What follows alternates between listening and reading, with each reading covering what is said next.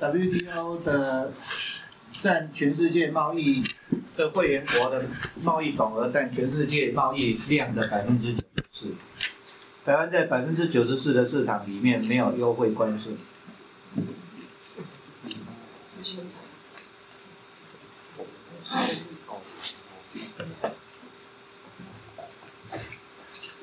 你们大概没有看最近的新闻，我不知道民进蓝绿两两党政治人物其实都很贼，他们等于是有默契，不跟我们讲台湾在危机的边缘，有有一点点类似，这是一个政治上的彼此的默契，不准谈，比如说核能，核能不准谈，因为一旦把今天的台湾的电。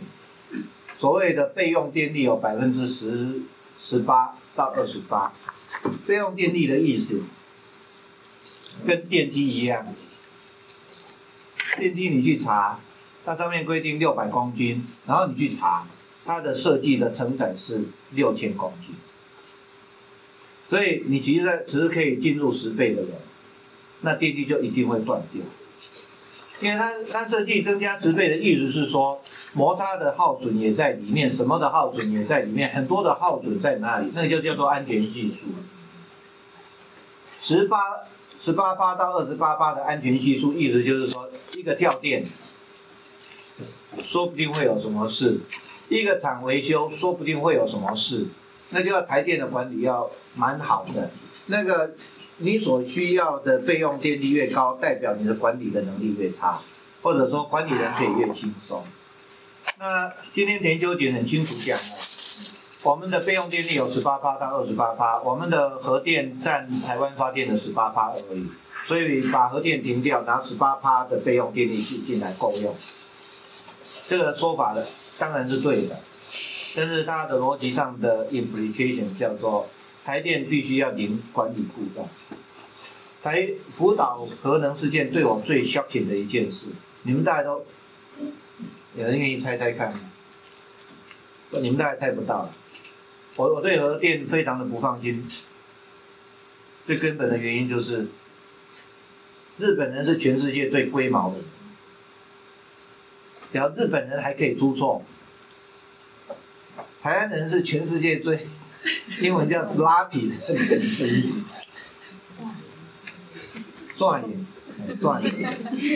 最大，最善行的，给我，给我们，给我们最好的核电厂，我们会管理出什么样子都不知道。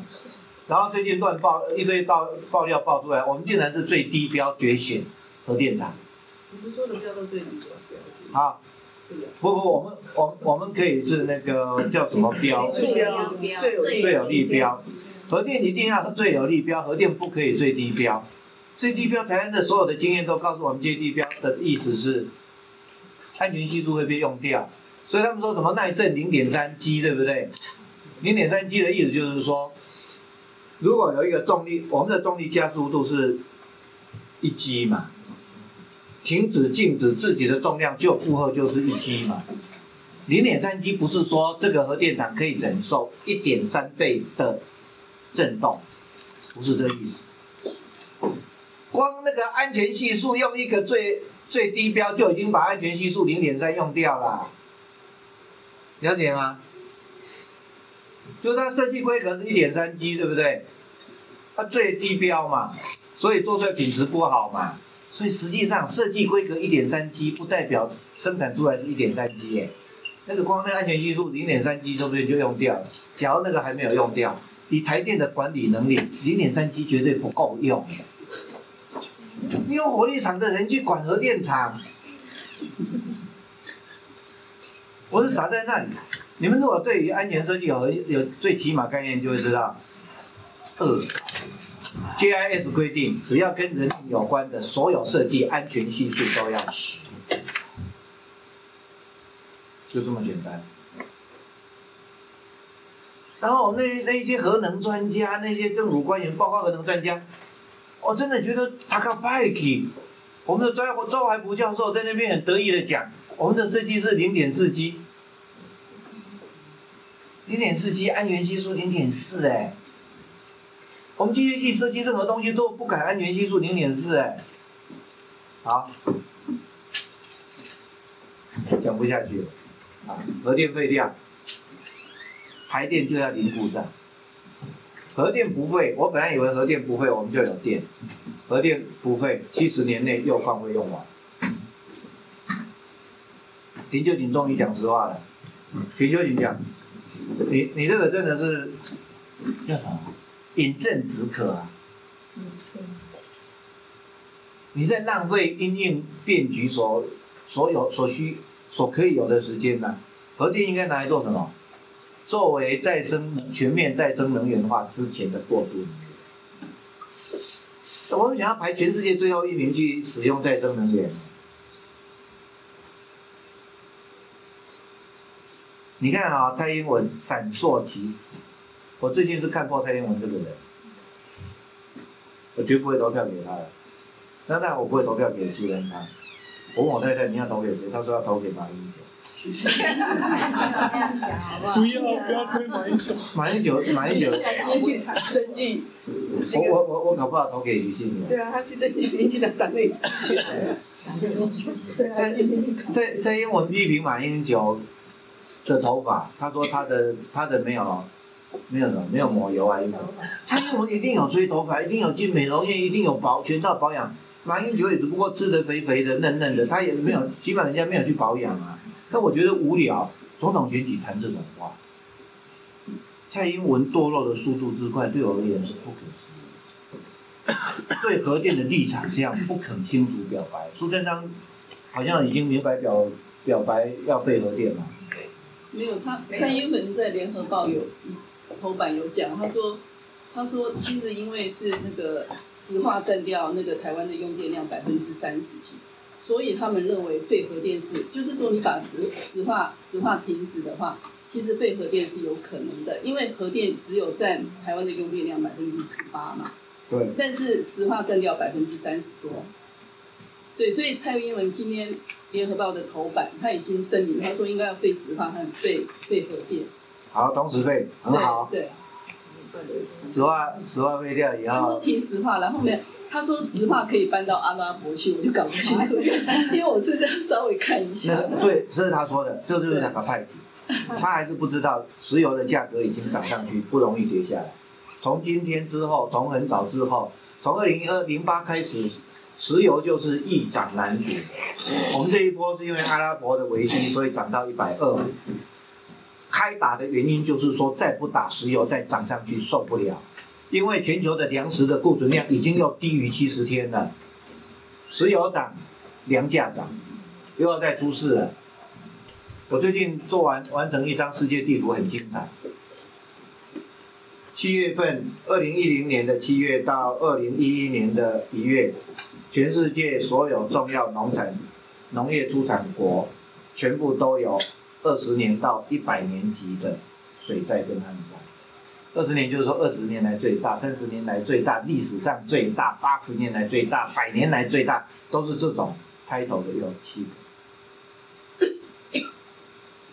所以，我自己觉得粮食战争捅了一个马窝蜂，从粮食不足捅出来，水不够，耕地不够，能源不够。现在总统选举，任何一个人把这个问题捅出来，大家就知道我们被蓝绿两党骗了几十年。所有所有应应变局所需要的时间已经被用掉了，我们还没有开始谈这个问题，而且到现在它变成就是一个政治上的独头禁忌，不可以讲。所以你看那个吴敦义到今天还是不敢讲，吴敦义只敢说。蔡英文的主张好像跟苏贞昌的主张不一样。台电董事长只敢说，不敢苟同。因为我刚刚讲的一件事，你把石化停掉没关系，再加三十八的电，石化停，核能停，核电停了以后，今天没事，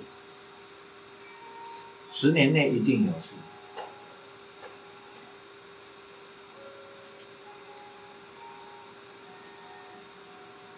台湾是要所有东西一起提，所有事情一起改。我的估算，十年内十年内改完，大家没有痛苦。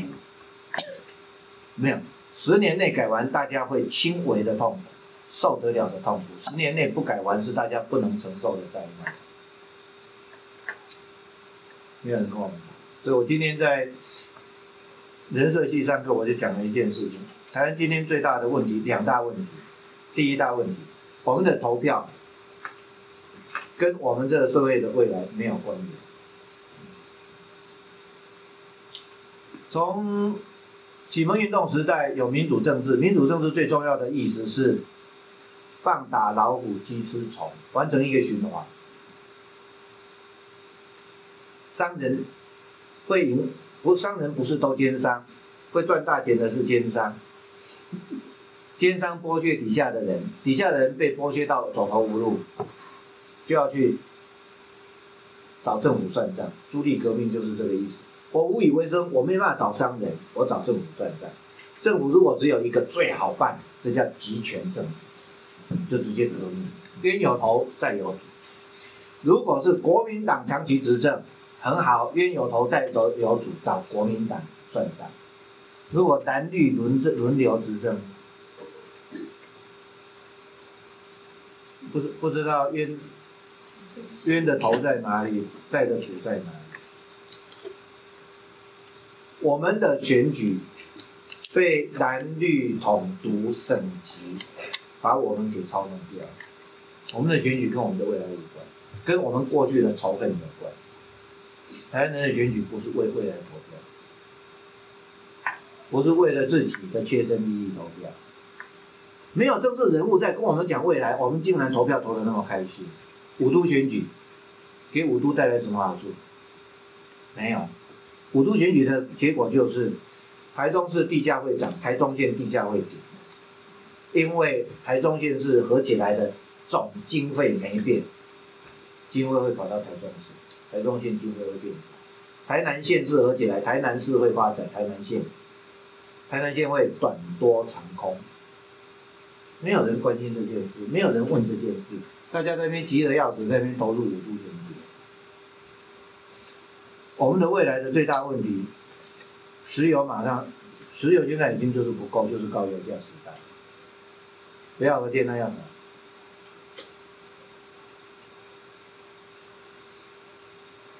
需要有全套的产业搭配。不要国光石化，我绝对赞成。新的产业是什么？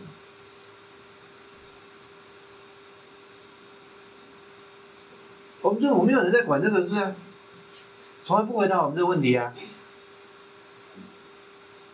当台湾人知道这些问题以后，就没有人愿意当总统。现在为什么那么多人想要当总统？有权无责，我也想当，不用解决任何问题啊，对不对？天天。今天马英九跟王力宏在清华大学对谈，是不是？下礼拜二。我是下礼拜二，不是今天哦。为什么今天那么热闹？哦，排拿票。对，说什么流水账什么的。门口排的满满的，我一大早来我就发现一大堆人在那里。马英九只要跟王力宏对话就好了，马英九也很帅啊，两肥一点，两胖一点，没有唱歌了。我刚刚手机其的行情台湾的解决，台湾的台湾的解决方案，一定同时包括经济成长往下修，生活形式往下修，所得往下修。其实我们我们负担得起，因为我们很有钱。就是往下修没有关系，然后大家日子过轻松一点，不用整天在那边拼命生产，大家一起往下修。台湾要有一个彻底的价值革命，我们才有办法忍受后石油、后核能时代的台湾经济。没有一个政治人物敢跟我们讲这件事，蔡英文讲白了。国光石化不要，但是蔡英文的说法还是不会影响我们的生活，这是大谎言。台湾要面对台湾的问题，必须要尽快，不要浪费，寻找新生活模式，如果我们这一代不影响生活品的水准，他的意思是我们后代没有生活的可能。事实就是这样。我们的后代的意思不是你们哦，不算了。我是说，我们这一代如果不勤吃勤俭过活，他们这一代没有未来。总资源不足，台湾面临就这件事，总资源不足，需要有政治人物诚实坦白跟他们讲。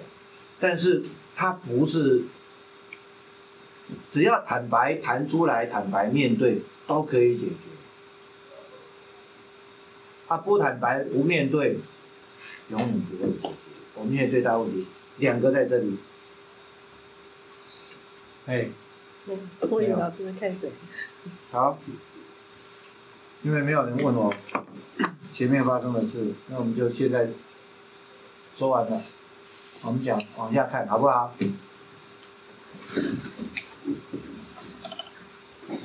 我那个书四月三号开始卖。那在有的地方，你看到表面上的成功，啊，你没有看到付出的代价。那他在有的地方，连改革的成功都没有真正的成功。不过，这一个节目，我觉得最糟糕的逻辑，他用大家都接受市场经济来代表市场经济是对的，这是他逻辑上最谬误的地方。接受不代表他是对的。不过看这个节目令人惊心动魄。我看完这个节目还没有全部结束之前，我已经接受一个事：最笨的政府去控制价。所以我一直跟我太太在讲一件事：这个地方，这个节目有另外一个我觉得很不好的。他说：“Who control the commanding high？” 谁来掌管那个经济的最高的战略点？这个说法是错的。他一副好像是政府跟市场对决，要不然就是市场，要不然就是政府，这样讲是错的。你一定要让市场有发展的余地，问题是哪里？哪些地方要让市场发展？你政府一定要管。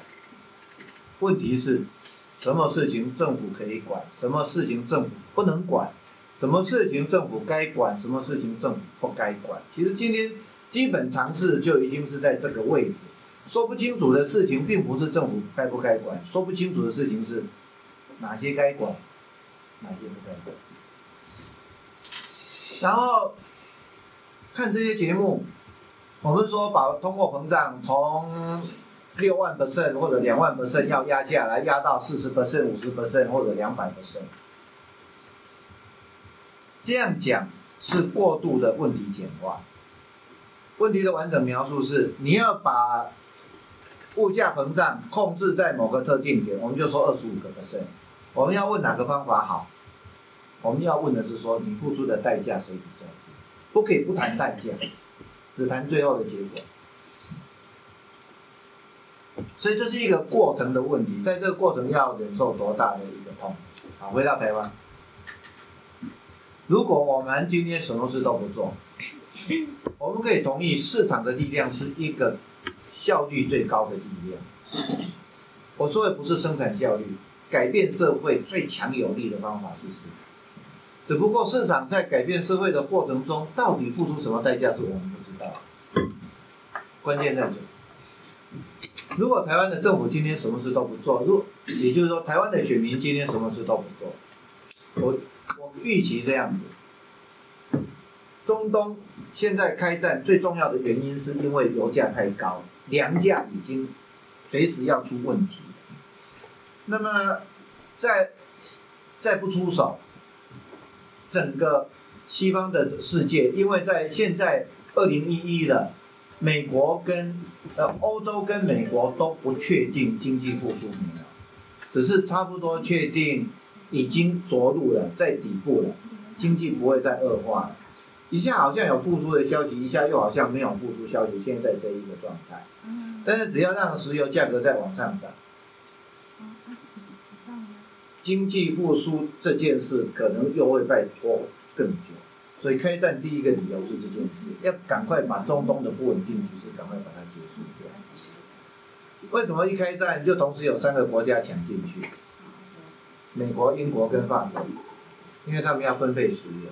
为什么德国没有抢进去？德国不打算抢石油。德国，全世界只有一个国家准备戒掉石油跟核能的恶习，那个国家叫德国。全世界在投资太阳能电池，最重要的原因是德国政府用法律规定全国，在忘了哪一年，好像二零三零的样子，二零三零还是二零二零，再生能源要占全国所有能源的百分之八十。德，然后其中太阳能不知道是要占百分之多少。德国政府就是用这种政策，我很稳定告诉你，我 promise 一个市场，你们去竞争，但是我就是 promise 一个市场。那个仪龙给我一套 DVD，是大陆制作的，名字叫《公司的力量》。其实它简单讲叫做西方公司发展史。从西方公司发展史，我看到的就是血淋淋的故事。西方的公司就是人吃人的东西。当他在社会上造成了大量的流血，有一群人活不下去，这一群人起来抗暴，美国的联邦政府才制定一个法律。石油大王洛克菲勒、钢铁大王卡内基，都是用垄断这样子的方式，以及压迫劳工。那个。卡内，他们后来都叫做慈善家。洛克菲勒捐钱的时候，在一个教会引起激烈的争辩，那个教会最后决定不收洛克菲勒捐的钱，因为那个是血腥的钱。洛克菲勒用并购的方式赚了很多钱，卡内基用压迫劳工，他的工厂里面很多劳工断手断脚。所以卡内基也是被当作非常残暴的人，他们都是在晚年把财产捐出来。洛克菲勒家族到今天拥有的任何公司都不让人家知道，因为洛克菲勒在世的时候被美国政府联邦政府主委员会做了非常多的调查，但他全部规避掉法律责任，但是被美被调查委员会很明白告诉他。你违背社会正义，因为这两个大厂，美国设立的反托拉斯法，Apple 没有用商场的垄断来违背反托拉斯法，但是 Apple 用产品的优势垄断，使所有的竞争者没有办法推出新的创意，因而被。硬生生切割掉。美国的政府就是，只要企业